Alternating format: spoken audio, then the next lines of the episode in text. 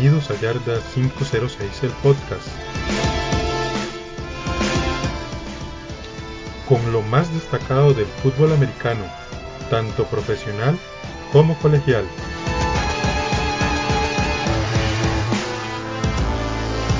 Les recuerdo que nos pueden seguir en Facebook e Instagram con el nombre de Yarda 506 TV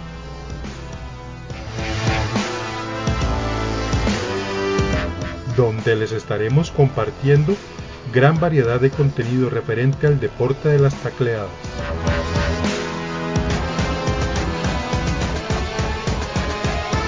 Y sin más que agregar, comenzamos.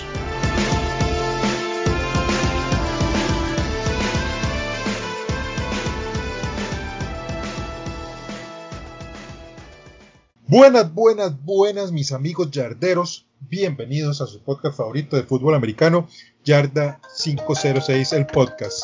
El único podcast que tiene música eh, así en la pura entrada más. Sí, ustedes ya lo escucharon. Este, venimos con temas de la NFL porque si bien es cierto, el deporte o la temporada como tal se acabó con el Super Bowl y todavía los haters del señor Tom Brady no lo logran superar, nosotros sí tenemos muchas cosas de qué hablar. Pero antes, antes de empezar con todas las cosas que traemos, yo quiero recordarles que nos sigan en nuestras redes sociales, Yarda506 en Facebook e Instagram, y también en Twitter, en arroba Yarda506TV. Además, antes de empezar, quiero, quiero presentarles a mis compañeros de fórmula del día de hoy. Voy a empezar por el señor desde Campo 5, el gurú de la NCAA, Don Albert Murillo. ¡Eh! Bueno, gente, buenas, pues espero que estén todos muy bien. El día de hoy tenemos un programa muy especial eh, para Yarda 506, el podcast. Como dijo Gato, tal vez la temporada terminó, pero aún hay movimientos. Se viene la agencia libre, se viene el draft, entonces hay muchas cosas todavía de qué hablar en, de este hermoso deporte de, las, em, de los emparrillados. Y es correcto, mi amigo Don Albert, desde Campo 5. Este, mae, Albert, hay que, siempre tener en cuenta y presente esto, mae. Eh, hay que ir a comer a, eh, a, la sodita allá de Campo 5, mae, donde venden esas hamburguesas. a Mr. Pig. Es correcto, mae, hay que ir ahí, mae. Estamos haciendo pagando y no nos dan nada de plata, por lo menos me regalaran una hamburguesa, algo pero no, está muy, son, les recomiendo, si andan por Campo 5, busquen Mr. Pig y coman una hamburguesa de carne humada, sabe, deliciosa. Bueno, ahí tenemos que ir porque y grabar un podcast allá en Campo 5, cuando pase todo esto de la pandemia, vamos a, hacerlo. Además, nos acompaña hoy desde Moravia, Moravia, ¿verdad? No. No, señor. No. No. no. Más al este y no tan al norte más al este y no tan al norte. Eh, no sé, man. No me acuerdo. San Ramón de la Unión Cartago. En San Ramón de la Hijo de Dios. Bueno, en San Ramón de la Unión Cartago. Donde ahí no se sufre de frío. Eh, digo, de calor, se sufre de frío. Eh, estos días que ha estado casi cayendo fuego del cielo allí en ese lugar, supongo que no, no padecieron absolutamente nada. No, no, vieras que, vieras, que sí, vieras que sí, sí ha estado calientito, por dicha. Bueno, ha llegado el sol. Y vamos a presentarlo, porque ya estamos hablando, lo hemos presentado, don Alfonso José Hernández Castro, nuestro querido compañero Alfonso, nuestro queso la, de la sección quesos, quesos ancestrales, eh, que recientemente se inauguró en, en, la, en, la, página de Yarda 5, en la página de Yarda 506. Vayan a ver quesos ancestrales. No, no, es vara, se llama de otra manera, estoy, estoy chingando. Don Alfonso, ¿cómo está? Don Walter, don Albert, ¿qué tal? Saludos a ustedes y a todos los amigos que nos hacen el favor de su amable sintonía eh, a través de la escucha de este podcast. Pues sí, aquí estamos eh, listos y prestos para eh, seguir discutiendo porque ya lo decía yo en el espacio de, este, de esta semana a tiempo fuera, en este momento es cuando los gerentes generales están, como se dice popularmente, con la letra menuda, con el trabajo hormiga que nadie ve, pero que tiene un peso trascendental eh, en toda la, dinámica y la mecánica de, la planificación de una temporada. es acá, digamos, es en estos, en estos días, en este mes, eh, prácticamente ya no, ya no es un mes, poco menos de un mes, en que los equipos construyen eh, lo que va a ser su, su temporada, que es lo que nos dura tan poquito, pero, pero hablar de todo esto también tiene mucho, mucho de interés. Es correcto, mi amigo Fonso. Y bueno, yo desde la capital del mundo, San Sebastián, San José, Costa Rica, sí señores, este, les saludo. Eh, Walter el Gato Moriuper, su amigo, servidor, este, muy contentos de estar una vez más en este, en este espacio, en este podcast, donde traemos ahí discusiones y conversaciones muy interesantes de el deporte que nos gusta. Este, esta edición viene un análisis, vamos a hablar un poquito de lo que se viene a, través de, de, la NFL con los quarterback nuevos que traen este año.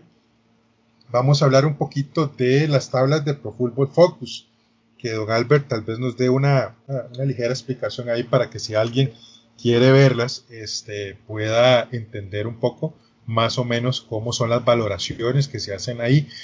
Y pues vamos a hablar de los quarterbacks de esta generación que realmente promete muchísimo.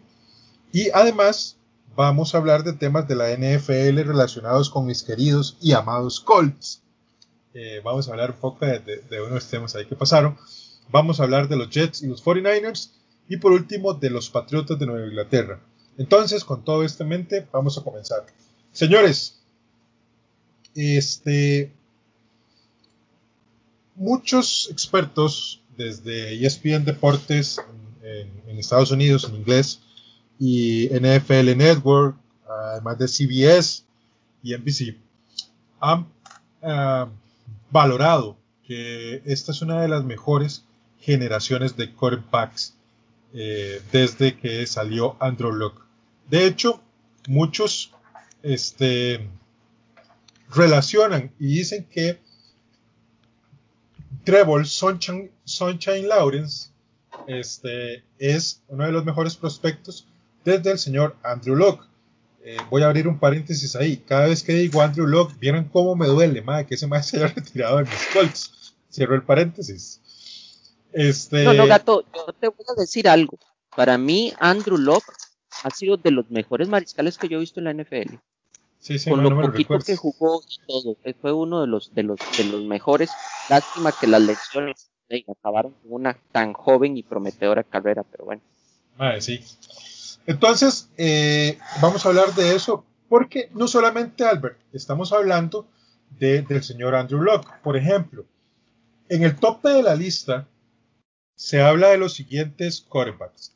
Se habla el señor Trevor Lawrence de Clemson, el señor Zach Wilson, que dicho sea de paso, a Zach Wilson con el tiempo lo han ido subiendo un poquito más y un poquito más, porque antes lo tenían como muy abajo. Y sin embargo, después de muchas conversaciones, eh, y eso puede dar fe el señor Albert Murillo, lo han ido subiendo. Por ejemplo, ahora está Trevor Lawrence y Zach Wilson. Y antes era como Trevor Lawrence y como en el 10 venía Zach Wilson. Ya no, las valoraciones lo han ido subiendo un poquito, un poquito no, un montón, al punto de ponerlo de segundo. Eh, además, tenemos a Justin Fields, que ahorita vamos a hablar de este muchacho particular, del señor Trace Lance de North Dakota y de Mac Jones de Alabama. Don Albert, ¿qué podemos decir, por ejemplo, de los dos primeros quarterbacks, que en este caso son Trevor Lawrence y Zach Wilson?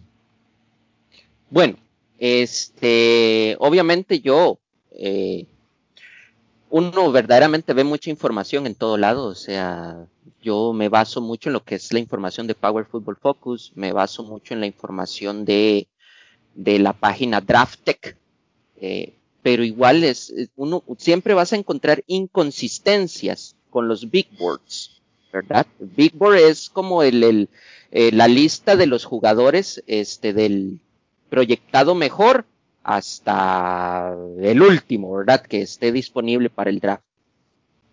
Entonces, este, con, con esa información, ¿cómo te podría decir? Es que muchas, muchas páginas o muchos lugares eh, toman informaciones diferentes o los organizan según sus propios criterios. Obviamente, topan, tomando los datos, por decirlo así, tomando los analytics de este, más que todo de Power Football Focus, que es como de los, de los números más completos que tenemos, yo me monté mi propio Big Board, obviamente tomando en cuenta características como lo que es el, el, el porcentaje de pases, tanto pase corto, pase medio, pase largo. Pase corto, ¿verdad? Son los, los, los pasecitos cortos de menos de, de 10 yardas. El, place, el pase medio está entre las 10 yardas y 20 yardas. Y el pase largo es de 20 yardas para, para allá. el, ah, los que están escuchándonos, nuestro amigo Albert es un crack y lo van a empezar a ver, ma. bueno, ahí únicamente, como me especializo en, en, mariscales de campo. Entonces tenemos eso, se toma mucho los, el porcentaje de completos que tenga el mariscal de campo en, bajo esas tres líneas. Entonces, luego, eh, otro aspecto que se toma en cuenta es acerca los completos cuando el jugador tiene presión y cuando el mariscal de campo no tiene presión. Yo, en lo personal, para mí la, la presión que le des a un, a un mariscal de campo es, son, son, ¿cómo te podría decir de ahí? Son cosas muy relativas, ahí es donde tal vez mucha gente le dará mucha importancia, tal vez mucha gente no, pero vos sabes que ya cuando un mariscal de campo está bajo presión, eso ya eso es una lotería. Entonces, muchas veces podemos ver casos en que uno llega y dice, el MAE es muy bueno saliéndose del, del, del peligro, pero en otras ocasiones fue más MAE, ese fue un guabón. O fue, este, ¿cómo es? Fue porque el, el, receptor estuvo en ese momento, fue el receptor que tuvo que cambiar su trayectoria, que estuvo en la jugada, porque es algo muy importante. Cuando uno mide un mariscal de campo, los mariscales de campo, algo muy importante que hay que tener en cuenta es la precisión. ¿Qué me refiero con precisión? Lanzar el pase en donde el receptor no tenga necesidad de cambiar su trayectoria.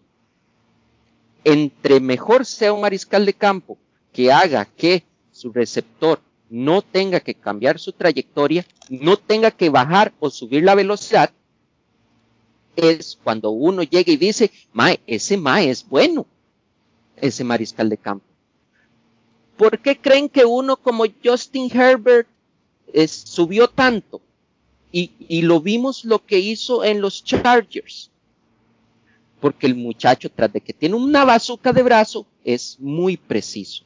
Si ustedes pueden ver los videos del combine de Justin Herbert, podrán encontrar que muy pocas veces, por decir ninguna vez de todos los pases que lanzó, el receptor tuvo que cambiar su dirección. Entonces, esas son cosas en que en que uno tiene que tomar en cuenta más que todo para medir lo de los, lo, lo de los mariscales de campo. Entonces, obviamente, nos vamos a números como los de Trevor Lawrence. En pase corto tiene un, un rate de 90.3, de pase intermedio un 90.2 y de pase profundo tiene un 97.7. O sea, es uno de los más efectivos en pase largo. Pero igual, ves los números y vos llegas y decís, wow, wow, ¿verdad? Por eso es que él es un, un, un, un, uno de los mejores. Pero acá, vamos a buscar, porque de todos mis datos, aquí, pero aquí tenemos lo de Sad Wilson. Vean los números que tuvo Sad Wilson en los tres rangos de pases. 95.5 pase corto. 93.9 pase medio. Todos guardemos silencio, por favor. 99.9 pase profundo. Maes, llevo años que no veo a alguien lanzando así de efectivo y así de lejos. Ahora, hay un tema. Este, tanto eh, Trevor Lawrence como South Wilson están, digamos, entre comillas, listos para ser mariscales titulares de la NFL. Absolutamente. Ok, ok, interesante, Inclusive, no, vieras que, que si nos vamos a los números, pero es que también caemos a lo mismo. y, voy a decir, ¿por qué yo voy a poner, y, y, para que me entiendan, ¿por qué voy a poner una rayita más arriba a Zach Wilson? En sentido de, números. Vamos, estamos hablando de números, ¿verdad? Este, en sentido de números, este, la valía de Zach, Wilson puede ser un poquito mejor porque el talento que tiene alrededor Zach Wilson no se compara con el talento que tenía Trevor Lawrence en Clemson. Porque eso es algo muy importante también que hay que tomar en cuenta. No, nos es el mismo que tenía Trevor Lawrence, no es el mismo que tenía Justin Fields, no es el mismo que tenía Mac Jones, o sea, definitivamente. es que Mac Jones podría tirar a los ojos cerrados un pase de más de 20 yardas. Es más, podrías tirarse el pase de espaldas que quienes tenés allá arriba recepcionando. A Devonta Smith, Mr. Heisman, Jalen Whittle del ¿Usted, ¿Usted está de acuerdo con esa apreciación del señor Albert? Mira, sí, incluso eh, a mí me pareció revisar eh, justamente de Pro Football Focus una, tabla eh, con las calificaciones que le estaban dando justamente a los mariscales que van de camino al, draft. Em, y en esa tabla justamente Zach Wilson sale muchísimo mejor posicionado que Trevor Lawrence. Trevor Lawrence fue localizado en la, posición número 9. Zach Wilson fue el número 1. Y me sorprendió todavía más ver, por ejemplo, a un Justin Fields eh, colocado en posición 2, 3, me parece. Em, y me llamó mucho la atención, ¿por qué? Porque todo el mundo hablaba de, Trevor, o todo el mundo habla de Trevor Lawrence, como probablemente quizá eh, la próxima perla que la NFL está esperando en cuanto a talento, o sea, un diamante literalmente en bruto que va a ser un hombre récord, etcétera, etcétera. Pero, este, lo que ha hecho Zach Wilson es, es verdaderamente em, llamativo. Y todavía está por verse a dónde va a ir a terminar, dónde va a terminar eh, de recalar eh, sus primeros años de trayectoria y de quién va a ser eh, el rostro de franquicia durante, durante los próximos años. Yo apostaba en alguna medida, en algún punto, que los Falcons, que, de los cuales se mencionó que estaban en camino de deshacerse de, Matt Ryan, podía ser una, una opción. Pero, pues, insisto, sigue siendo una, sigue siendo una, una, una conjetura. Les voy a dar un dato, les voy a dar un dato. El porcentaje o el rating de pases completados bajo presión, les voy a dar tres números. Les voy a dar 74.1, 55.1 y 62.9. Eh, así rápidamente, dígame, ¿a quién corresponde cada porcentaje? Así, calculando. Justin Fields es 62.9. Ah, no, pero no se vale que vea la tabla. Ahora vea, no la los datos, tengo que... Eh, vean, ya, ya, que, ya, que, ya que, No, no, no, pero, digamos, no, no, no, importa, no importa si sacas, si sacas los datos. Yo te tengo que decir que efectivamente para mí el de mejor calificación bajo presión es a Wilson. ¿Por qué? Porque yo lo vi, yo lo vi en los partidos. Yo lo vi en los partidos finales de temporada de Clemson particularmente ese partido que Clemson pierde contra Ohio State en, el, en la semifinal del college. El eh. más bajo es el de Trevor Lawrence con 55. ¿Por qué? Porque, exacto, porque a Trevor, Trevor es un jugador que es, es talentosísimo, no se le puede negar.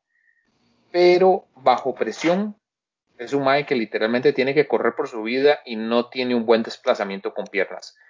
Mi concepto o mi apreciación es que Trevor Lawrence, yendo hacia la NFL, a Jacksonville, como es todo lo, como todo apunta que así va a ser, va a tener que trabajar mucho durante los training camps en el tema de movimiento de piernas. Movimiento de piernas para qué? Para poder hacer desplazamiento hacia atrás y lateral con posesión de balón y poder sacar pases. En este momento, se me viene una pregunta antes de pasar al tema de, de este muchacho Justin Fields y, Trey Lance. Viendo lo que sucedió en el Super Bowl, compañeros, viendo lo que sucedió en el Super Bowl, que a pesar de la movilidad del señor Patrick Mahomes, Matt, corrió 400 yardas por su vida. Así, literalmente el Mae corrió 400 yardas por su vida. O sea, es impresionante.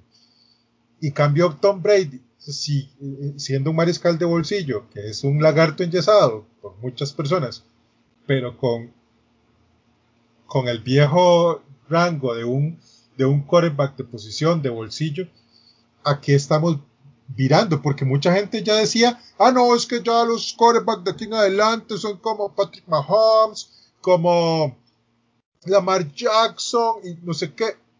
¿Realmente estamos yéndonos a eso o es realmente solamente un espejismo?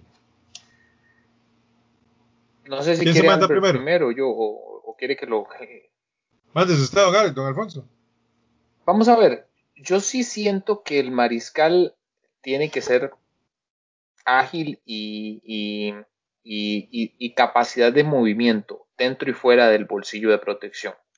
A ver, yo creo que este tal vez Albert me, ayuda, me ayuda a, a, reflexionarlo mejor, pero en los últimos años se ve con tanto valor a un liniero ofensivo como a un mariscal de campo a nivel de talento de draft. Es tan o más importante que un equipo sepa seleccionar muy bien a un mariscal como que sepa seleccionar bien el personal pesado. ¿Por qué? Vamos a ver, la variante de, cómo el deporte ha venido evolucionando. Te voy a dar un ejemplo, Walter. Un equipo sin juego terrestre no sobrevive. Y no estamos hablando del fútbol de los primeros años de la liga, donde literalmente solo se jugaba por tierra y literalmente los mariscales casi no lanzaban. Entonces estábamos muy poco provistos del, del talento de mariscales como Brett Favre, que fue extremadamente lanzador y por eso ostenta el récord de intercepciones en la historia de la, de la NFL, o un Peyton Manning, que tenía una, una estructura de, de, de, juego de ser más lanzador, ni que se diga de Tom Brady, que también es un, mariscal más lanzador y de menos juego terrestre. Pero el fútbol moderno, y hablo del fútbol moderno, pongámosle cinco años para atrás, siendo, siendo muy, muy esquemático, basa muchísimo del éxito de sus ofensivas en un juego terrestre fuerte. Juego terrestre fuerte, ¿para qué? Para desgastar a las defensivas. Juego terrestre, ¿para qué? porque hemos visto mucho talento de mariscales saliendo de college que no tienen talento para la NFL. Entonces, ¿cuál ha sido la estrategia que muchos coaches han tenido que empezar a ponderar con, relevancia? Jugadas de finta y pase, el famoso play action. Pero por eso, con, la famosa estrategia de play action, con la famosa estrategia de play action, vos escondes las carencias de un mariscal. Pero volvemos Para eso necesitas adelante. Por, eso, pero volvemos al tema. Un coreback correlón, como diría eh, Carlos, un coreback correlón como Lamar Jackson y hasta como el mismo este, Patrick Mahomes, o un, o un quarterback como Andrew Locke, que él era un quarterback de bolsillo propiamente, pero si tenía que estirar la jugada, la estiraba, no había un tema. Eh, entonces, ¿estamos abandonando el bolsillo o no? Esa es la pregunta, básicamente. Don Albert, no, no, Yo, te digo, yo te digo que sí estamos, estamos abandonando la estructura del mariscal que se queda en el bolsillo y que pretende que literalmente una línea ofensiva le aguante eh, cuatro segundos antes de sacar un pase. ¿Por qué te digo que el talento del, personal pesado eh, tiene tanto más valor que un mariscal? Porque el, personal pesado tiene que tener la capacidad de desplazamiento. No se trata solamente de que el liniero ofensivo se quede aguantando a los defensivos, tiene que tener capacidad de movilidad, movilidad con su mariscal, movilidad con su mariscal, porque si el mariscal tiene que estirar la jugada, con el mariscal tiene que ir el liniero ofensivo, sea guardia, sea tackle, eh, el centro es el que menos tal vez se va a mover, pero los guardias y los tackles tienen que tener tan o más movilidad que el mismo que el propio mariscal para acompañar la jugada en extensión. Tiene que haber un personal pesado que tenga fuerza para poder sostener y abrir los espacios a un juego terrestre, porque si yo no logro montar el juego terrestre, no logro establecer jugadas de finta y pase. Que con mariscales talentosos como Patrick Mahomes, un, juego terrestre bien fundamentado, mira, te, digo una cosa, te despedaza una defensiva en dos toques. ¿Cuál fue el error, uno de los tantos errores que cometió Kansas City durante el Super Bowl 55? Abandonó por completo el juego terrestre. No lo tenían, casi se podría decir como una fortaleza, pero lo abandonaron por completo y, pasó lo que pasó. A punta de pase no sobrevivís este ya no es solamente el fútbol de, de, pase, no es solamente el fútbol de carrera, es un fútbol donde tenés que tener herramientas y jugadas optativas. ¿Vos qué es más, lo, lo, lo, lo, ves ahora, o sea, lo ves incluso en los juegos de video, vienen más, vienen más herramientas de jugadas optativas, de finta y pase. Ves más a los, a los corredores saliendo a, a jugadas de pase, a las laterales. Tenés que tener personal pesado que acompaña eso y tenés que tener personal pesado que aguante, pero ya no es solamente el personal de, de, de línea que se queda ahí estático nada más aguantando los, los guabazos de los defensivos. No, no, ese, ese tipo de liniero ya no es eh, sostenible ni tampoco rinde. ¿Qué decís vos, Albert? ¿Qué puedo decir yo? Yo simplemente tengo la expresión que le he repetido muchas veces en el podcast. Si ocupo correr el balón, tengo jugadores para correr el balón. Si ocupo pasar el balón, tengo jugadores para pasar el balón. La función del mariscal de campo es pasar el balón. No es correr.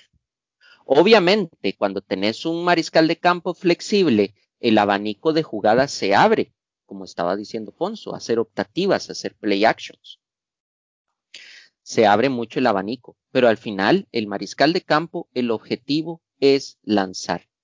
La ventaja con los mariscales de campo flexibles es que si la bolsa de protección se rompe, ellos pueden alargar la jugada y buscar más posibilidades.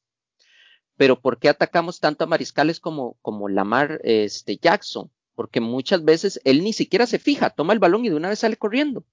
Lo hemos visto con él, lo hemos visto con Cam Newton, lo vimos con muchas veces con, con Vince, y, la lista sigue. Pero ¿qué es lo que pasa con ese tipo de mariscales? Con, con RG3 también lo vimos. Pero ¿qué pasa con ese tipo de mariscales? Su vida dentro del deporte es muy corta. ¿Qué es lo que necesita un mariscal de campo para triunfar en la NFL? Necesita timing, inteligencia, paciencia. Timing, ¿en qué sentido? Recordemos que, más o menos, y lo dijo Fonso, más o menos ahora, una línea ofensiva respetable tiene que aguantar máximo tres segundos. Es lo que tiene que aguantar una línea. O sea, entonces el mariscal de campo tiene que acomodar su timing para tres segundos. O poder soltar el pase antes de los tres segundos. Inteligencia, leer las defensivas, saber de antemano qué esperar de la defensiva según la formación, según el movimiento de jugadores, según el paquete que está al frente mío defensivo. Saber qué es lo que tengo que hacer. Y tercer aspecto, como mencioné, paciencia. Paciencia en qué sentido? No alterarse. Alguien como Tom Brady ¿Por qué creen que alguien como Tom Brady ha durado tanto? Porque él tiene paciencia y al, al confianza. Si yo voy a lanzar un pase y estoy en mi, atrás de mi bolsa, veo que si me, mi bolsa se rompió y ningún jugador se me desmarcó, podrá ser feo y podrán burlarse. Abrazo el balón, me pongo en posición fetal, me tiro al suelo y que me, y que me peguen. O, o, o paro la jugada ahí o lanzo a las laterales si estoy afuera de, de, la línea.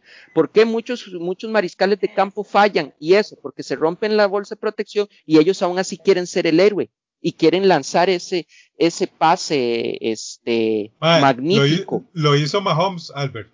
Lo hizo Mahomes por lo menos dos veces eh, en, la final. Y, la verdad el caso es que más, fue pura suerte que no lo interceptaran. Sea, ya eso era como, como, desesperado. un mariscal de campo se rompe la bolsa, ya cuando un mariscal de campo sale, eso es suerte. No digan nada de nada. Eso es suerte. En, allí ya es 50 y 50. Pero la, muchas veces es suerte. Mira, y, quiero, quiero, quiero aportar un poco ahí a lo que mencionaba, a lo que mencionaba Albert sobre la durabilidad de Tom Brady. Hay una jugada que precisamente uno de los tipos más inteligentes eh, que ha jugado la posición de mariscal de campo, gran rival de Tom Brady durante muchos años como Peyton Manning, analizaba de una de esas jugadas. Y es el segundo touchdown de, Rob Gronkowski. Ah, no sé si ustedes tuvieron oportunidad de verlo, si no, eh, está, está en las redes sociales. No sé cuántas veces eso Pero es muy interesante, es muy interesante el análisis que hace, que hace Peyton Manning.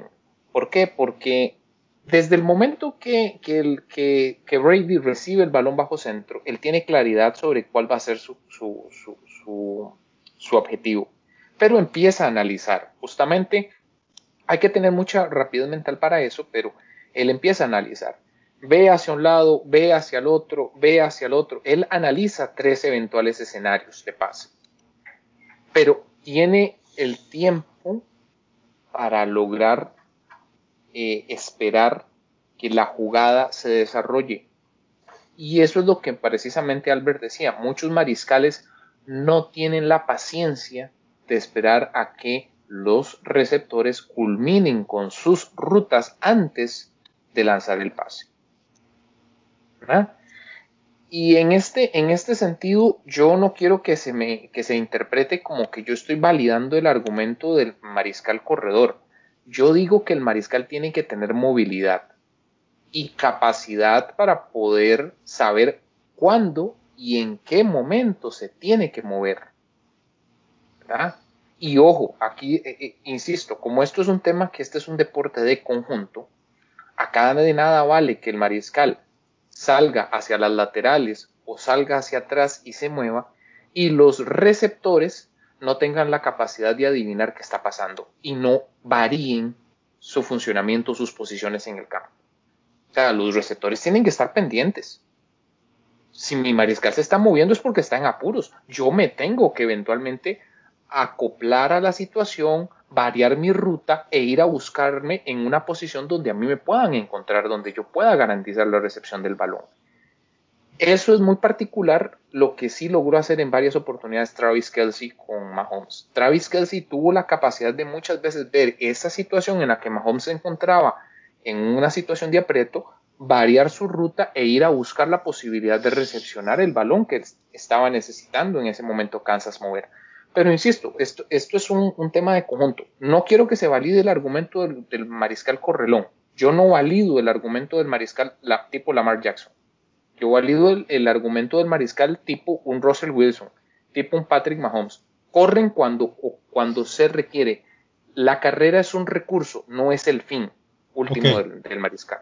Dicho estas cosas, que creo que quedaron muy bien, porque a pesar de que no lo tenía planeado, al menos no de esta manera, queda muy bien, porque voy a hablar, insisto, has dicho varias veces que esta es la mejor este, camada, que no sé qué, no sé cuánto, pero yo realmente, después de Trevor Lawrence y Zach Wilson, yo no veo esa camada que dicen, me disculpan, o sea, qué pena, o sea, yo, yo difiero de esto y les voy a decir por qué. Porque entre los, entre los que están top de la lista está Trevor Lawrence, Zach Wilson, que, insisto, Zach Wilson lo subieron hasta después de la temporada. Y después viene el señor Justin Fields, el señor Trey Lance y el señor Mac Jones.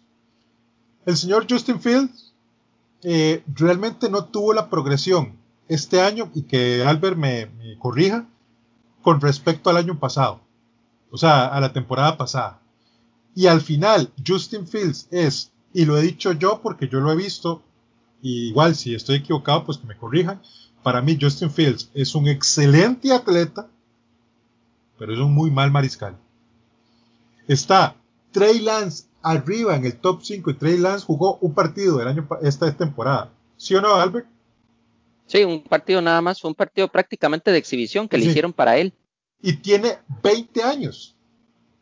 Es un muchacho que se debió de haber quedado en la universidad. Y Mac Jones, que yo no sé qué tanto talento es el de Mac Jones o el de sus receptores, porque muchos, muchos lanzamientos de Mac Jones eran plegarias. Eran plegarias al aire. Y, obviamente él tuvo el ganador del Heisman. Y tuvo otro que, pudo, que pudo haber competido con el Heisman. Pero bueno. Este, es que y ahí, son y ahí es donde está el tema. Eso es lo que yo quiero que hablemos. porque estamos hablando de que necesitamos un quarterback inteligente. Y usted ve que Justin Fields no sabe leer defensas. Este, Trey Lance jugó una vez el año, este, esta temporada.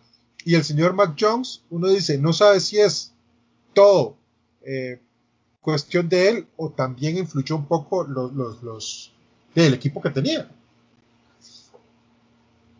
Vamos con eso. Vean, para no hacer tan largo, como les mencioné, yo había hecho mi, Big Board. Entonces, con base a los números que, les hablamos acerca de lo que fue eh, pase corto, pase medio, pase largo, obviamente yo monté mi propia escala para acomodar a los jugadores. Entonces tenemos, y aquí es donde yo voy a, a decir algo muy importante, dentro de mi top 5 tengo primero a Zach Wilson, Luego, de segundo tengo a Mac Jones. De tercero tengo a Justin Fields. De cuarto tengo a Kyle Trax. Y de cinco tengo a Trevor Lawrence. Haciendo un, cálculo de sus, como así, sacar un, un promedio de su pase corto, medio y largo. Pero ahora vamos también donde, también donde hay que ver atrás de los números. ¿Por qué Sad Wilson y Trevor Lawrence son los primeros? Porque ellos tienen números muy buenos, pero tomando en cuenta cuatro años de titular. Bueno, Zach Wilson cuatro, Trevor Lawrence tres años. Entonces, ¿qué es lo que pasa? Ellos tienen números muy buenos, pero estamos hablando de cuatro y tres años. Mac Jones tiene unos, unos números excelentes. En mi, en, mi, en, mi, en mi rating es el segundo. Pero son los números de medio año del año pasado y este año. Y recordemos que este año no fue un año completo, ¿verdad? Entonces, ahí es donde yo veo, ahí es donde los números empiezan a caer. Justin Fields igual, Justin Fields tiene buenos números, pero tiene apenas dos años. Pero si verdaderamente hablamos legal, año y medio. Trey Lance, que estaba diciendo gato, aún así Trey Lance los ponen muy arriba, pero no tienen números así como wow. Y, y solo jugó una temporada. O sea, nada más. Nada más jugó una temporada. Kyle Trax es la misma situación de Mac Jones solo tienen un año de titular completo.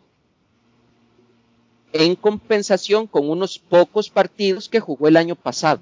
Entonces ahí es donde también hay que analizar, ok, veo nuevos números, veo muy buenos números, pero también hay que ver el promedio. Cambiemos un toque como baloncesto. Y es donde los, los porcentajes hay que analizarlos bien. Hablemos un poco de baloncesto. De yo puedo ser un jugador de baloncesto. Y lanzo en toda una temporada solo lanzo un tiro, un, un, triple y lo anoto, cierro la temporada con un 100% de efectividad en triples, pero solo lancé uno. Sí, sí. Entonces, es lo que hay que leer en esos números. Entonces, en los promedios que yo tengo, Zach Wilson tiene un 96,43%, tomando en cuenta las, las tres variantes que mencioné anteriormente, pero estamos hablando que son un promedio tomando en cuenta de cuatro años. Y por lo general, hablemos de que Zach Wilson en un promedio por año juega 12 juegos, que este año que pasó jugó 13, entonces estamos hablando 24, estamos hablando de un 96.43% en 48 juegos. Mac Jones tiene un rating de 95.87, tomando en cuenta corto, medio, largo, pero estamos tomando que esos números vienen de cuatro juegos del año pasado más 12 de este. 16. Jamás vas a comparar 48 con 16. Y ahí es donde hay que analizar los números. No solo ver números, sino que hay atrás de los números. Don Alfonso, ese es el tema que, yo quiero, o sea, que, a mí me gustaría que los estimados este, oyentes de nuestro podcast comprendan. Hace unos días en Twitter, después de las famosas, de los famosos um, semifinales, mucha gente se subió al tren de Justin Fields. Pero subidos, man. O sea, yo sé que usted vio el tweetline. Todo el mundo en el tweetline estaba subidísimo en el, en el, en el, en el chucha de, el tren de, Justin Fields. Pero viendo este tipo de números, estamos viendo que realmente es muy poco, realmente. O sea, y la lectura de defensivas del señor Justin Fields deja mucho que desear. Justin Fields tenía un excelente juego por tierra, que le ayudaba un montón. Entonces, ¿hasta qué punto ese tipo de cosas hace que la gente infle números? Le infle números a este muchacho de North Dakota State, que solo jugó una vez, tiene 20 años. Este, un Mac Jones, que tenía a Jalen Whittle como receptor, y tenía del otro lado de Wanta Smith. Y Nagy Harris corriendo. Y Nagy Harris corriendo, ese es el tema hasta qué punto realmente en esta temporada esta, en líneas ofensivas por eso hasta qué punto en este momento esa disque sonada gran cosecha de quarterbacks realmente es un fake. Vamos a ver es importante apuntar algo con respecto a Justin Fields. Eh, Justin Fields es un buen atleta, no tengo duda de ello. Ah, es un buen atleta, pero de nuevo, vamos a ver, vamos a analizar algo que muchas veces los equipos de la NFL dejan de lado, con excepción del señor Chris Ballard, que para mí, insisto, es hasta el día de hoy eh, el mejor gerente general que tiene la liga y desde hace muchos años. ¿Dónde jugaba Justin Fields? Justin Fields jugaba para la Universidad de Ohio State. ¿Cuál es una de las grandes ventajas históricas? Y esto no lo digo con base en conocimiento, sino por lo que Albert me ha enseñado al paso de los años. ¿Cuál es una de las grandes ventajas históricas que tienen los equipos que juegan en la conferencia del Big Ten? Unas líneas ofensivas de miedo. Así lo vamos a decir. Un equipo de la NFL que drafte talento universitario de línea ofensiva de cualquiera de los equipos de la Big Ten puede asegurarse que tiene talento para desarrollar y va a ser un jugador de amplísimo y de buenos números en la liga. Entonces, aparte de, aparte de la línea ofensiva de Ohio State, que son extremadamente dominantes, porque son extremadamente dominantes, eso hace que, pues no vamos a decir que cualquiera, pero que eh, cualquier jugador con la media de talento pueda destacar. Justin Fields por eso destacó. Pero ¿dónde hoy, ¿dónde hoy proyectan a Justin Fields para el draft? eventualmente. Dicen que lo quieren los Jets de Nueva York. Perdónenme, pero es que los Jets de Nueva York no tienen ni la cuarta parte, hablando de que una línea ofensiva son, son cinco, pero no tienen ni la cuarta parte de la línea ofensiva que tenía Justin Fields en, Ohio State. En otras palabras, Justin Fields en, los Jets literalmente va a, va a, vivir comiendo zacate. Va a ir corriendo por su vida. va a vivir corriendo por su vida o comiendo zacate, una de las dos. Ahora, ahorita se me olvida el nombre del corredor de Ohio State. ¿Cuántos? Trey Sermon. Trey Sermon. Perfecto. Hablemos de Trey Sermon. Hablemos de Najee Harris en Bama. ¿Cuántos partidos, cuántas jugadas, cuántos drives ofensivos exitosos tuvieron esas dos universidades sustentados en el poder de sus dos corredores? Es como que ustedes me digan a mí los corredores de Georgia, son bestiales, son bestiales, son maes con un dominio de piernas tremendo. Entonces, ahí no hay nada que dificulte el desarrollo de un jugador. El tema de que no haya el suficiente talento que se dice, la profundidad del talento que se dice, yo creo que coincido en, cierta forma con vos, gato. Me parece a mí que eh, acá, y, esto va a ser muy interesante, en, un, en un draft que se nos avecina a ciegas, a tientas y ciegas, como dice el refrán, donde literalmente muchos equipos lo único que van a tener de posibilidad de ver a los jugadores es el Pro Day más los pocos partidos que jugaron en la temporada 2020, la labor de escauteo que tengan esos equipos, la profundidad de esos equipos de escauteo va a marcar la diferencia para sacar verdadero talento, para llenar falencias. Y muchas veces, me disculpo acá, pero muchas veces se suele ponderar el, trabajo de una organización a nivel de escauteo por cuántos jugadores de los que más se mencionan en los medios durante una temporada de college draftea un equipo. Y si no lo draftea ese equipo, entonces no sirve. Es correcto. Es correcto. En eso estamos de acuerdo. Entonces, es eso. Y eso es lo que yo quiero que la gente que escucha nuestro podcast comprenda. No es que nosotros no confiemos o no creamos que los muchachos son buenos. Y, creo y este no no creo, sino esto va a ser un tema para otro podcast.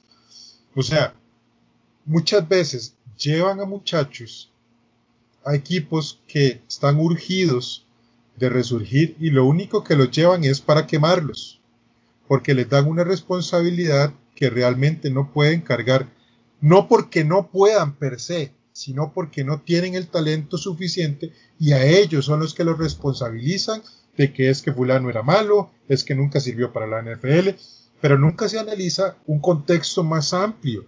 Por ejemplo, yo considero, y eso ahorita lo vamos a hablar, que Sam Darnold hoy es un buen mariscal.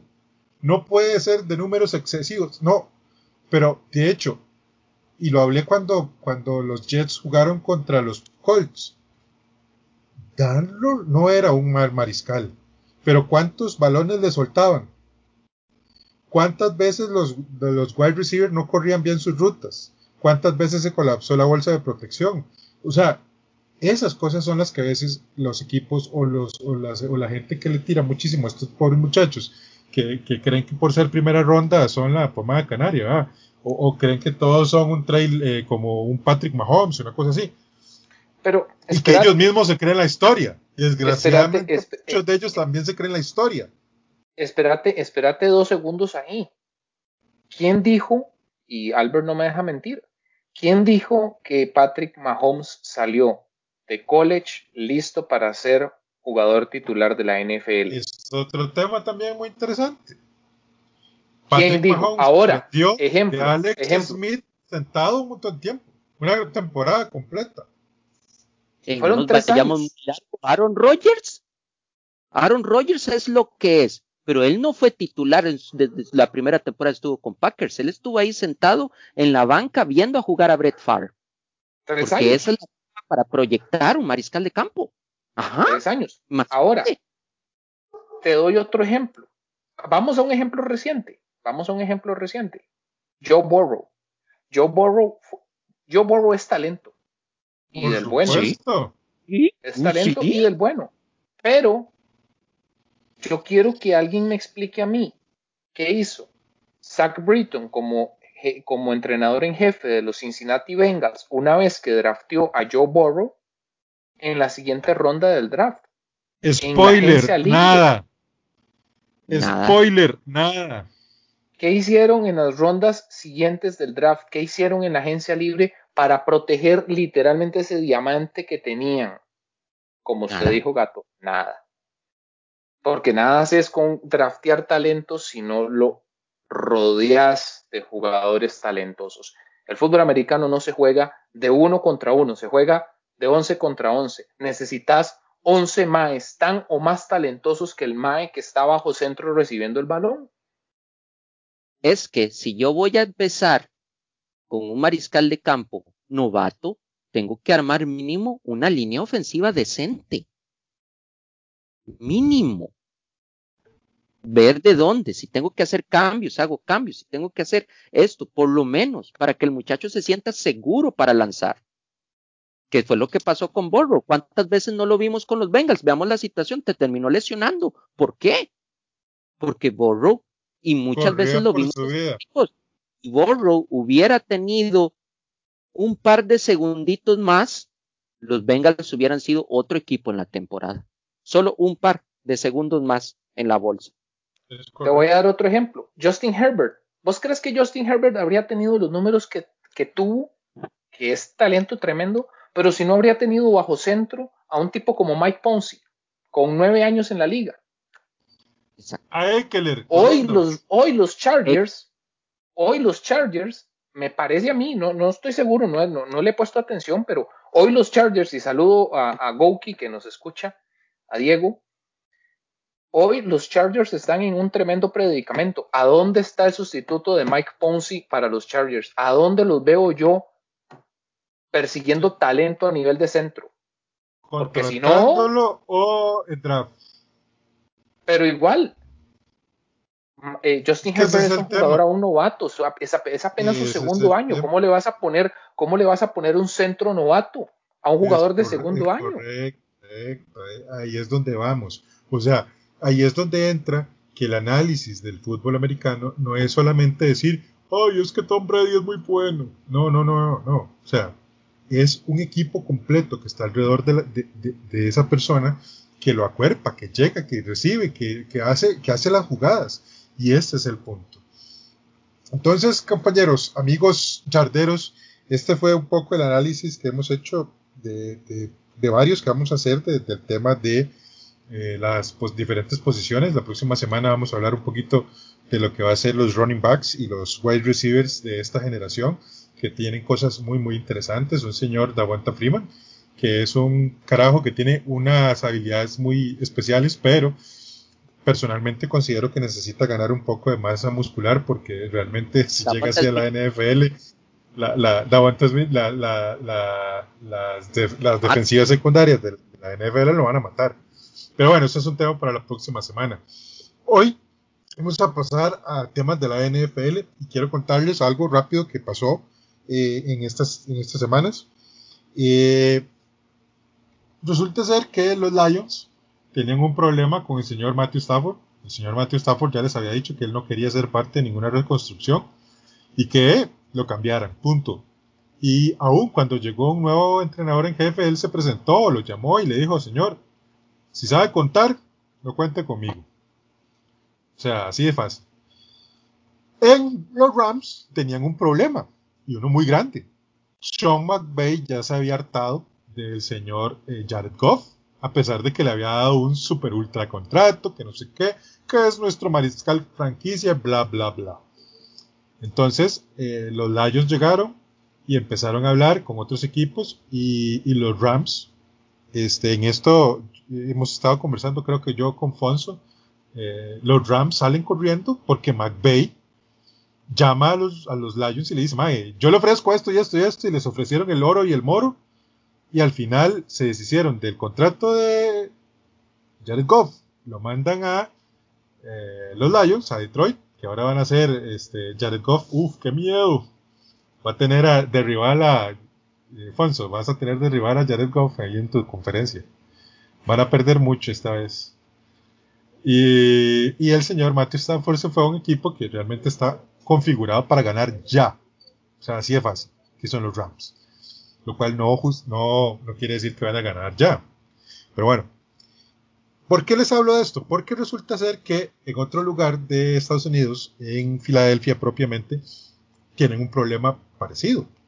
El señor Carson Wentz ya se había hartado de el señor Doug Peterson y eso se veía desde hace mucho tiempo, desde que se fue Frank Wright, se empezó a resquebrajar su relación, al punto de que el año pasado se dicen entre corrillos que ellos tenían semanas de no hablarse, y que se incrementó aún más con la vez que lo, que lo sentaron a él en favor de Jordan, eh, no, Jordan Love, no, estoy pensando en los Green Bay Packers, eh, Jalen Hurts eh, lo, pusieron de ahí, y todavía se acrecenta más cuando a Jalen Hurts lo sientan para darle campo el otro muchacho, que era el tercer quarterback, para que perdieran y no fueran los Giants, bueno, toda esa novela. Mucha gente cree que esa relación de Carson Wentz con el cuerpo técnico solo estaba ahí, pero no, al parecer también él tenía algunos problemas, ya no solamente con el cuerpo técnico, sino con todo el asunto del staff de gerencial. Uh, contratan a Nick Siriani, que, es el que, que, fue en su momento coordinador ofensivo de los Colts. Y aquí entra un actor muy importante, el señor Frank Wright. El señor Frank Wright, eh, con eh, el coordinador ofensivo de los Eagles, el señor eh, Carson Wentz tuvo sus mejores números y una relación muy cordial. Al parecer el señor Frank Wright es un tipo muy, muy cordial.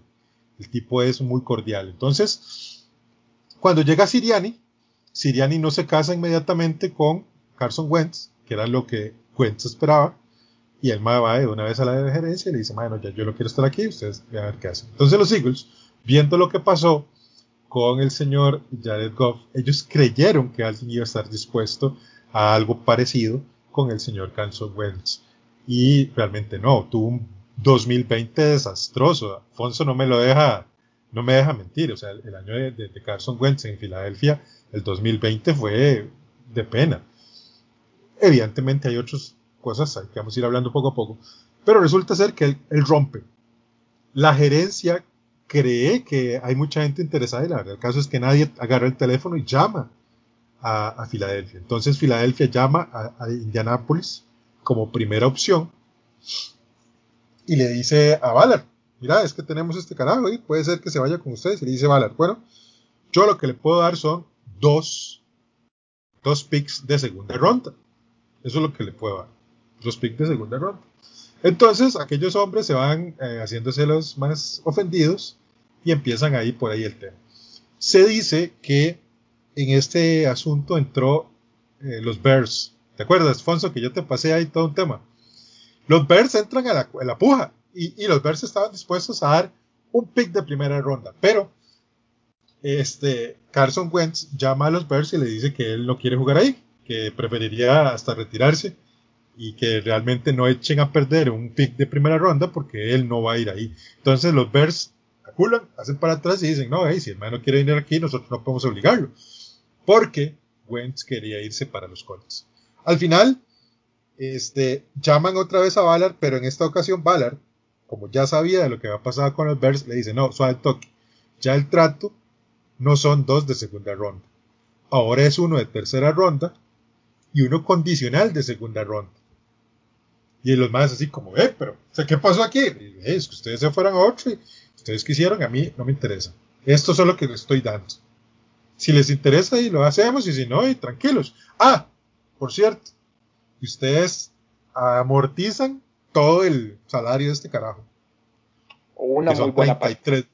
O una muy buena parte, que son 33 millones.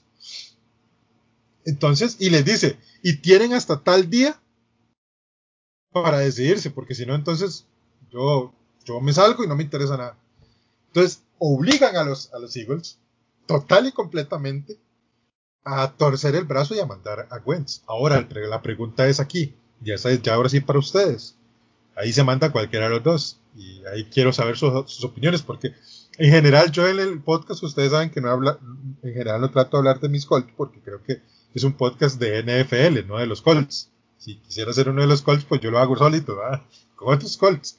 Pero en este caso, pues es un tema muy interesante porque, como decía el señor Fonso, el señor Ballard ha demostrado una maestría bastante particular en el tema de manejar el personal y de los contratos. O sea, no se le ha ido, ahorita tiene uno de los mayores topes salariales. ¿Podrá el señor Van Wright rehabilitar la carrera del señor Carson Wentz? Sí. Verdaderamente sí. A mí, me, a mí no, no, yo no pongo en duda el, el, talento de Wentz. Lo que me preocupa es este, su fragilidad. Es lo único que me preocupa. Recordemos que también Wentz no ha tenido, este, ¿cómo se llama?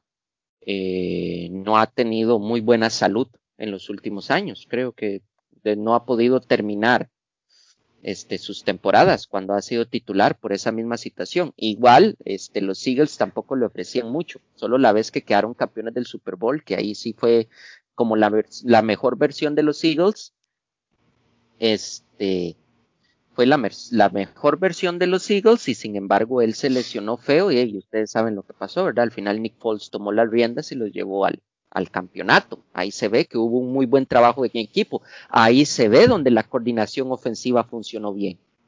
Entonces yo siento que sí es una muy buena adquisición este, que hicieron los Colts para Carson. Y obviamente ustedes saben, si un jugador se siente bien jugando en un lugar, va a dar más de sí. Y alguien como el, el head coach de los Colts, que ya lo conoce, sabe verdaderamente de qué es capaz Carson Wentz y de qué no porque si él verdaderamente consideraba que Carson Wentz no valdría la pena, no hubiera hecho lo que hizo para llevárselo.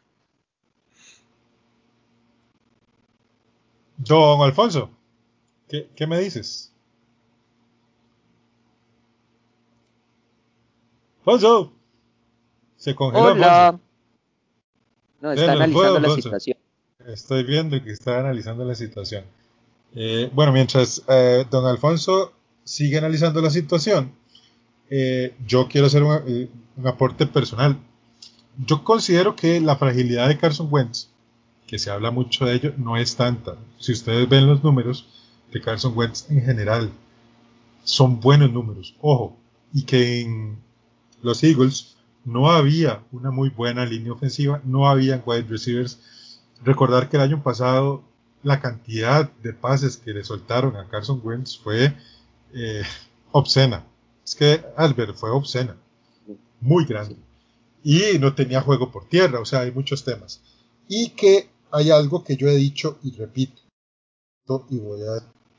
El mariscal de campo de los... Eh, digo, el mariscal de campo, el entrenador de, de, de, ¿cómo se llama? De los Eagles, era el señor Frank Wright simplemente. Y, y, se vio en todo momento, en el momento en que Frank Wright se va de los Eagles, los números se caen. Entonces, eso, yo considero que sí, creo que con, con Wentz hay que trabajar un poco más el tema mental, aquí, la cabeza, que, que el tema físico, es un tema muy mental. Considero que los Colts son un buen lugar para este muchacho, es un equipo que tiene línea ofensiva, tiene buen juego terrestre con el señor, eh, este muchacho, Jonathan Jacobs, eh, con Marlon Mack, con Raheem Himes, tiene un buen cuerpo de receptores y que pueda eh, adquirir algunos buenos elementos en el draft y en agencia libre. Y tiene una defensiva, o sea, él no depende de este o sea, el equipo no depende de que Wentz haga grandes cosas. ¿Ok? Y esa es la diferencia realmente. Ahí es donde radica la diferencia y que podría eventualmente hacer un gran, un gran año para este, los, para los Colts y para el señor Carson Wentz. Eh, había, habrían algunas implicaciones. Realmente no es un mal negocio para, para los Colts, realmente no lo es. Eh, realmente como negocio no es, no es un mal negocio. Acuérdense que el año pasado se le pagaron 25 millones a Philip Rivers y Philip Rivers los llevó con todas sus carencias, que mucha gente habló de eso, a, a playoffs. Y, y, este año igual, Carson Wentz se le van a pagar 25 millones, entonces no hay como muchísima diferencia. Y por ahí va el tema. Este, ahora sí, eh, tu opinión acerca del tema Carson Wentz. Mira, este, siento que, que, Frank Reich, más allá de, rehabilitar la carrera de Wentz, eh, va a intentar eh, extraer la mejor versión que pueda ser posible con un Carson Wentz que definitivamente no es ni de cerca el, muchacho talentoso que en alguna oportunidad eh, tuvieron los, los, Eagles por allá del año 2016, si no estoy mal, 16, sí, 16, 17. ¿Por qué? Porque ya Carson Wentz es un, es un mariscal eh, con, varias, con, varias lesiones, particularmente su lesión de rodilla, tiene, tiene lesiones a nivel de brazo, ha sufrido ya conmociones importantes. Eh, ¿Qué es lo más importante que va a encontrar Carson Wentz en, en, en Indianápolis que no tenía en Filadelfia? Y vuelvo, y vuelvo al tema que me hace eh, eh, repetir esta, esta, esta máxima una y otra vez. Va a encontrar línea, guardia, centro, tacles que definitivamente lo protejan y le ayuden a desarrollar su juego. Eso, ah bueno, va a encontrar corredores, va a encontrar receptores, va a encontrarse a, un T.Y. Hilton, que tal vez no es el, mismo T.Y. Hilton de hace unos años atrás, pero es un, es un receptor bastante respetable, va a encontrarse a Tillman, va a encontrarse a, eh, Jack Doyle, a la, cerrada, va a encontrarse este, a Jonathan Taylor, va a encontrarse a, eventualmente eh, Jonathan Taylor. Va a encontrarse a un, a un, a un eh, en este momento se me va este Marlon Mack, si Marlon Mack se recupera. En fin, va a encontrar compañeros, equipo que le va a permitir construir. Y lo más brillante de los Indianapolis Colts es hoy saber que es un equipo que todavía tiene 69 millones de dólares para invertir en mejorar. Eso es lo más brillante. Y por eso yo les digo, por eso yo les enfatizo a ustedes.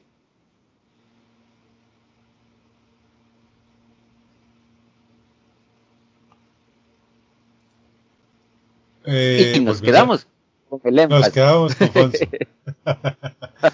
bueno, eh, ahorita que regrese, pues dime, dime.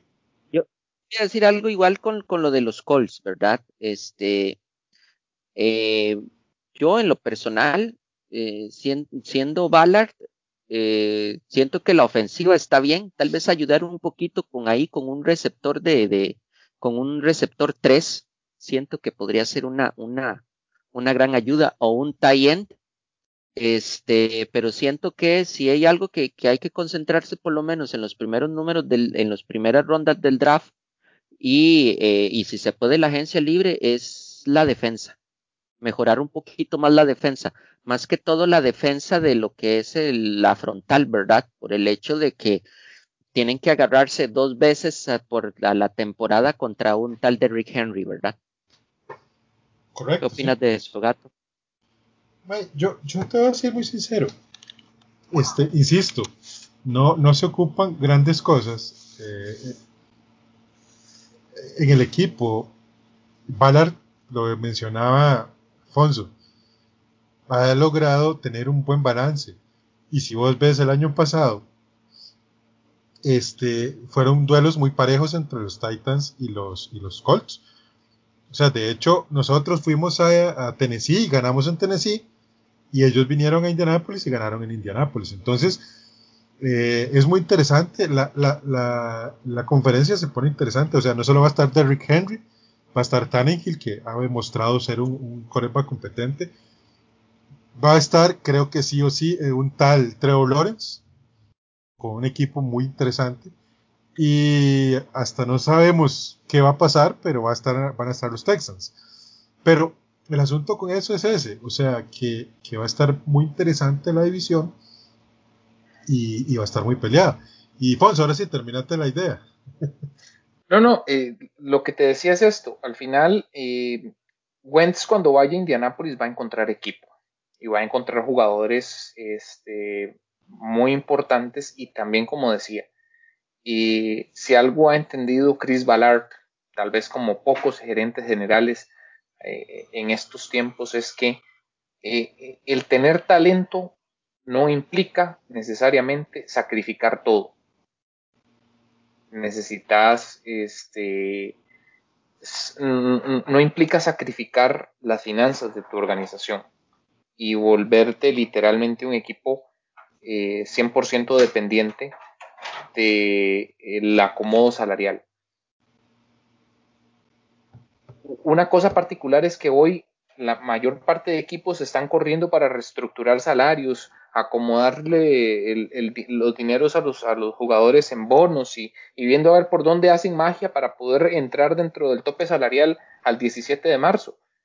Y los Colts están pues, durmiendo tranquilos. Ah, Chris Ballard duerme, duerme con muchísima paz porque sabe que no tiene nada de qué preocuparse. Y él probablemente se ha dado cuenta de que es posible construir un equipo competitivo en una liga sumamente demandante sin tampoco literalmente empeñar las joyas de la abuela para tratar de ganar un campeonato. Y esto es, la construcción de un proceso. La, la, construcción de un proceso. Los Colts no son un equipo eh, mayoritariamente ganador, pero es un equipo que apuesta a ganar con la construcción de un proceso. Yo creo que Chris Ballard sabe muy bien qué es lo que está haciendo, qué es lo que está construyendo y eventualmente ya va a recoger los frutos de ese, de ese proceso que ha venido desarrollando. Ballard, no, no, no compra cuento. Él, es muy bueno con las finanzas y él sabe y no va a comprar cuento. O sea, no se va a dejar este, llevar por una excelente temporada de un jugador. O sea, verdaderamente se analiza la situación y todo lo que él analiza la situación y todo lo que lo que amerita para poder verdaderamente armar un equipo competitivo y un equipo barato. No anda pagando caprichos que, es lo que está pasando con muchos equipos, que en sus momentos hicieron super salariazos para pagar caprichos y ahora están viendo a ver cómo se acomodan. a, mí, digamos, un ejemplo, un ejemplo de todo esto, si se quiere, es el caso de Eric, de Eric Ebron, el ala cerrada, que la temporada pasada justamente era agente libre, la temporada antepasada, más bien 2019-2020, era agente libre de los Indianapolis Colts. Y yo recuerdo que este, mucho se decía si Eric Ebron iba a seguir en Indianapolis. Pero el hombre se voló la tapa de los sesos, literalmente, con el tema del salario que quería ganar. Y Chris Ballard le dijo: Ahí lo vi, a ver quién le paga. Ahí lo vi, a ver quién le paga. ¿Quién le pagó? Los Steelers. ¿Quién está en problemas salariales hoy? Los Steelers. Y Chris Ballard durmiendo tranquilo, como digo, ¿eh? porque el hombre Cero que le preocupa ahorita, el, tope salarial es más, está más fresco. Es correcto. En cambio, los Steelers están pidiéndole al Big Ben que se quede en los controles, pero que le van a pagar más, que le van a pagar menos el control. Entonces, es una vara muy interesante. Yo realmente, eh, insisto, no sé qué va a pasar. Uno no puede predecir lo que puede pasar en una temporada de la NFL porque hay muchas cosas que están involucradas, pero sí creo que la próxima temporada va a ser una temporada muy interesante y está empezando, o sea, todavía faltan muchas cosas, todavía falta mucho talento por llegar. Estamos hablando de que todavía falta el draft, todavía falta este, la agencia libre, entonces todavía hay mucho, mucho de qué hablar. Hablando del draft, dime. Mira, y, te, quería, te quería decir una cosa con respecto a Ballard, porque Ballard es, eh, es tan fantástico en la materia, en la forma en cómo él ha venido planificando su trabajo, que ve las condiciones en las que les establece el acuerdo de los Eagles. Ok, perfecto. Tercera ronda y segunda ronda condicionada. ¿Cuál es el, acuerdo? Bueno, mira, hey, yo les voy a dar a ustedes esa, esa, esa segunda ronda se va a transformar en primera si Carson Wentz aquí juega el 75% de los, de, los snaps o si nos mete a postemporada. En otras palabras, el mensaje que le mandó Chris Ballard, tanto a la organización de los Eagles como al propio Carson Wentz es, usted no es un quarterback durable. Usted aquí no tiene, aquí no me viene jugando de Dios ni haciéndoseme el, el Doña Toda y el Mae que ya tiene un anillo de Super Bowl aunque lo ganara como, como suplente. No, no, no, no, no. Si aquí me viene a demostrar que merece que yo le pague en un año lo que le falta de ese contrato tan exacerbado que le, que le dieron allá en, en Filadelfia. Es correcto, totalmente. Y, y, es, y es un carajo muy frío. O sea, yo me acuerdo de la última conferencia de prensa que tuvo con los medios de comunicación y que lo machacaban y lo machacaban y lo machacaban con el tema del coreback, ¿verdad? Porque Philip Rivers tomó la decisión de retirarse muy rápido. Él no lo, está, no lo pensó mucho como, como Duro Bills, por ejemplo, que todavía en, los, en Nueva Orleans no sabe si se va a retirar o no. O sea, yo, eh, Philip, sí, Philip Rivers dijo, no, yo me voy, ya yo tengo trabajo en otro lado, muchas gracias, estoy tranquilo con lo que logré aquí, muy agradecido, pero ya me voy, punto. De una vez. Y le machacaban y le decían, pero ¿qué vas a hacer? ¿Qué vas a hacer? ¿Qué vas a hacer? Y entonces él llegó y les dijo, vea, ni les voy a decir que voy a seleccionar en draft, ni les voy a decir que voy a seleccionar eh, en agencia libre. ¿Por qué razón? Porque si yo escojo mal al quarterback de los Colts, ustedes son los primeros que van a venir a echarme en cara que yo me equivoqué. Entonces yo voy a tomar mi tiempo con mi staff de, los visores, con mi staff de, de coacheo y con el dueño del equipo para decidir a quién vamos a traer. Y esto significa también, Fonso, que tanto Jim Arsey como Chris Ballard confían 100% en la capacidad de Frank Wright de rehabilitar a Carson Wentz. Porque casi que se lo traen por Frank Wright. Hay que ser honestos. Sí, sí, o sea, eh, eh, el, reto que tiene Frank Wright hoy es, grandísimo, es altísimo, porque él tiene que demostrar que, lo, que el voto de confianza que le da la gerencia y, y los dueños del equipo bien merece la pena y que los Colts no pueden aspirar a, menos que a, volver a entrar en postemporada como ocurrió esta temporada anterior, aunque fuera, como dicen, literalmente dejando los pelos en el alambre, porque así fue. Es Pero porque es porque Philip Rivers era un mariscal un tanto particular. Bueno, y ya para ir cerrando, porque creo que vamos a tener que dejar un tema para la próxima semana, porque ya, ya el tiempo es llegado casi de cerrar quisiera hablarles a los oyentes y de un tema que yo estuve conversando por aquí con los compañeros del podcast, de un, de un potencial trade que se puede dar o que, se ha estado hablando un poco con los 49ers. Al parecer, los 49ers, según Chad Forbes de Twitter, este, hay un hipotético trade entre los 49ers y los Jets.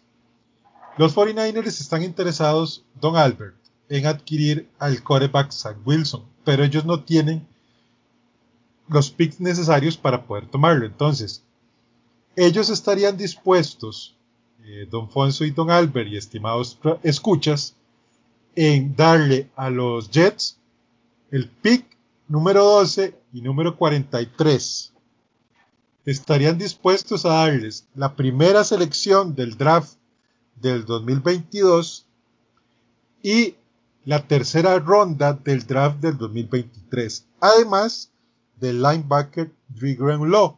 Los 49ers recibirían a cambio el pick número 2 de este draft 2021 para poder escoger al quarterback Zach Wilson. La pregunta es, ¿Es un buen trato, don Albert?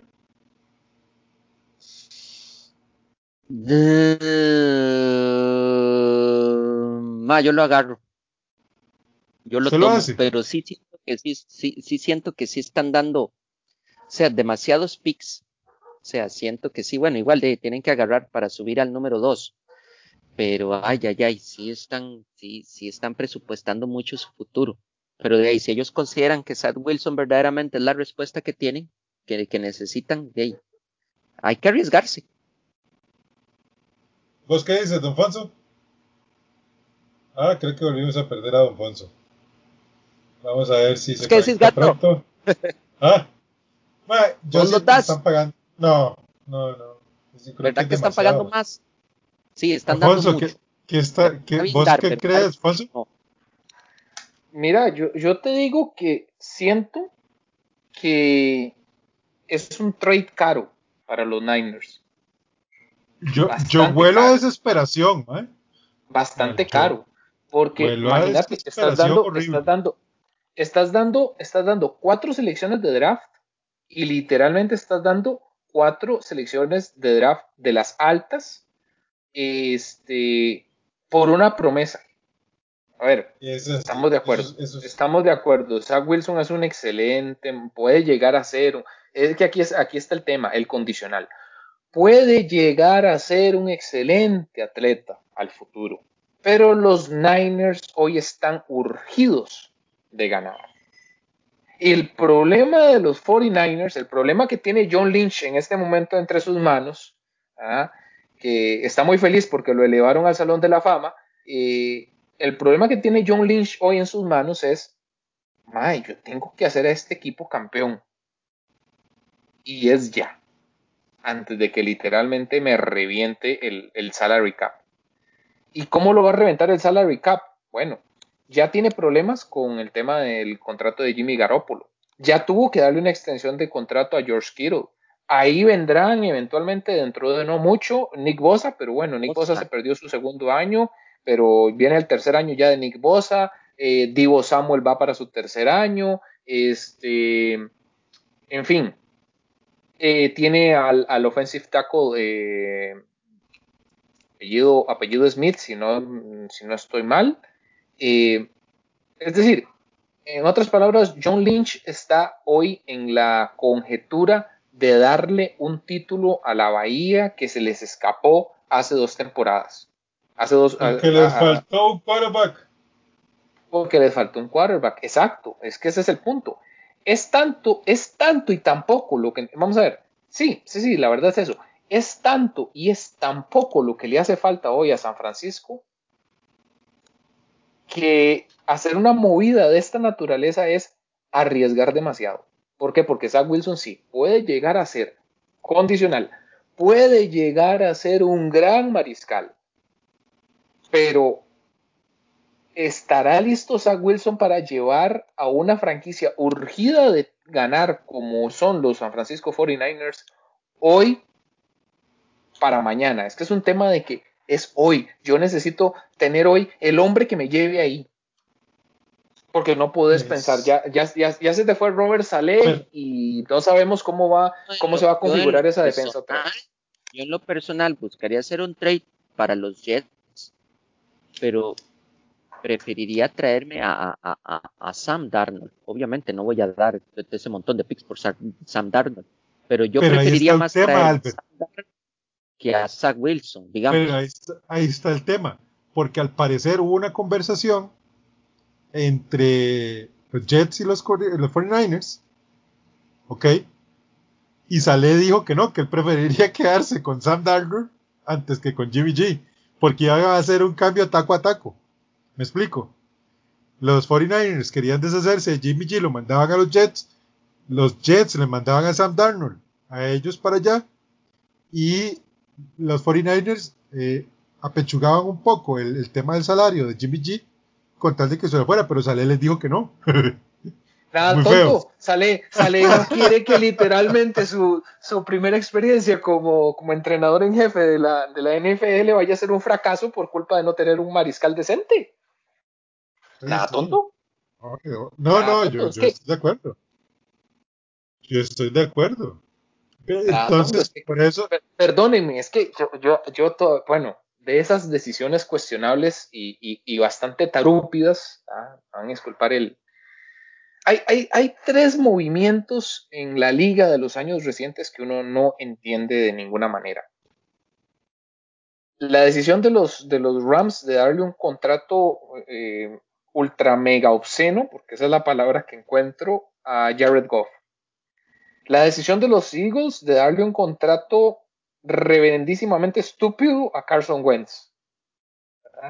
Y la decisión de los Niners de pagarle una cifra astronómica a un Jimmy G.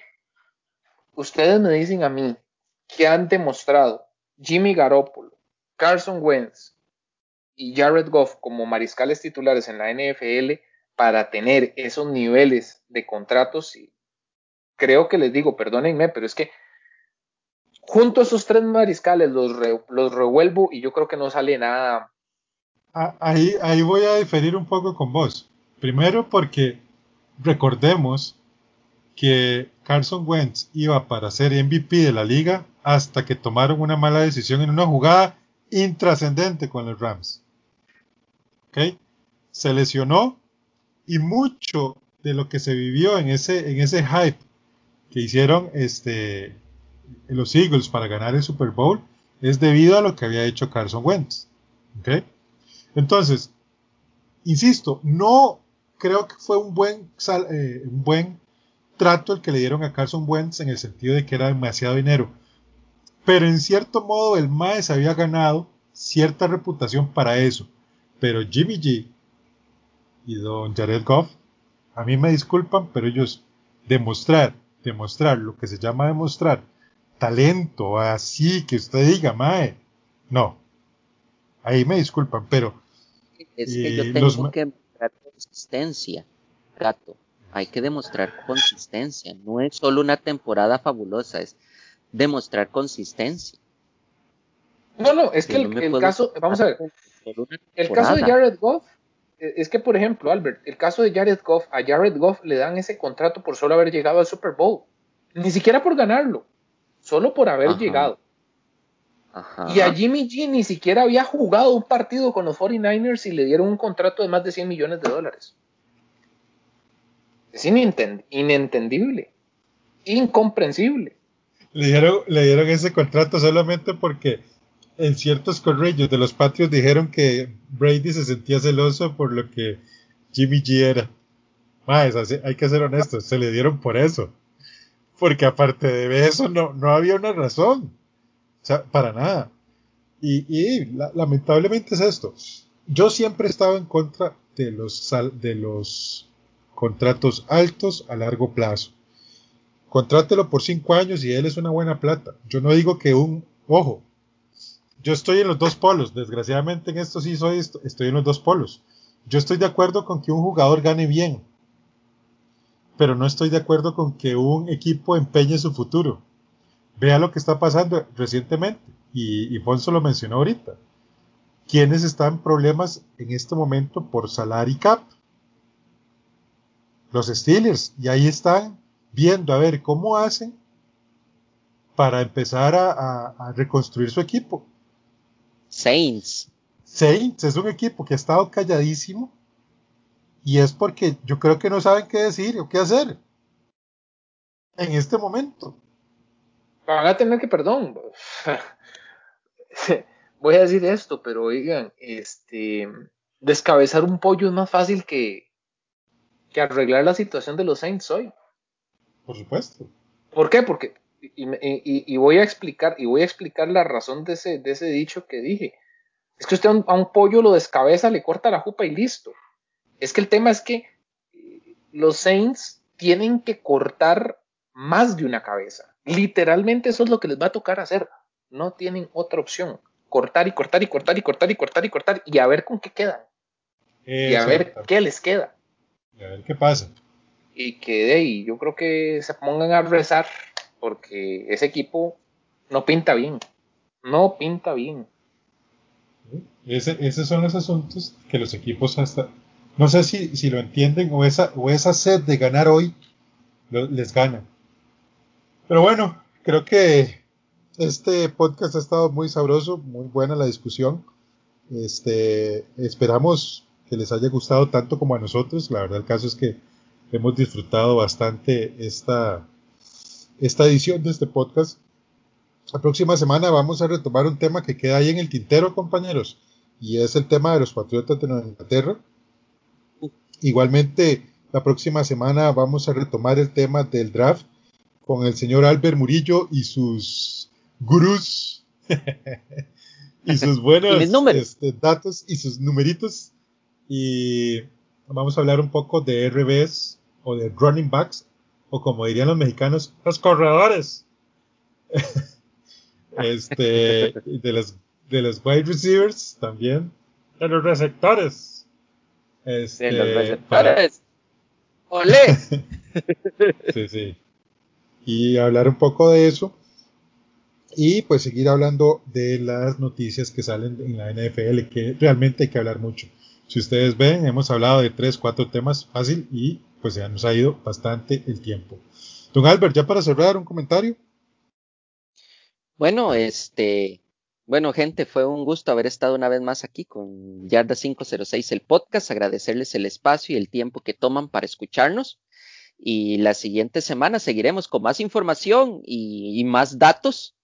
Este, como dijo Gato, hay todavía muchas cosas de qué hablar. La temporada de juegos terminó, pero aún queda agencia libre, queda draft y quedan los, los training camps y quedan los, eh, los salones de la fama, en fin, hay, hay material para rato todavía, para hablar. Es correcto, mis amigos. Eh, desgraciadamente perdimos a Afonso una vez más, al parecer ha tenido problemas de conexión, eh, pero bueno, eh, ni modo. Vamos a continuar aquí, vamos a cerrar. Yo por mi parte les agradezco a todos los que nos escuchan, ya sean en su trabajo, en su, en su casa, cuando van caminando, cuando van en el autobús, en, el automóvil, en cuando están entrenando, en fin, cuando están eh, eh, escuchándonos. Para nosotros es un gusto enorme que estén con nosotros. Nuestra audiencia cada día crece más y eso es pues un incentivo más para nosotros hacer este, este podcast con todo el cariño como lo hacemos.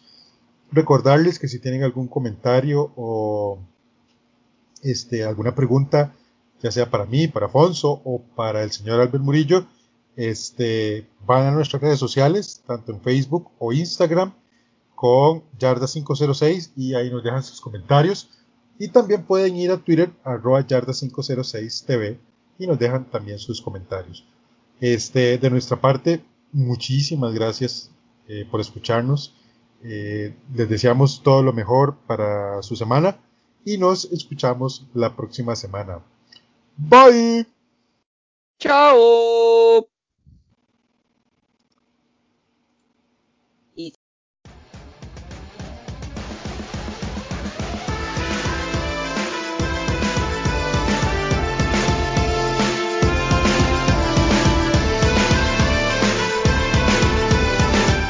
Muchas gracias por escuchar.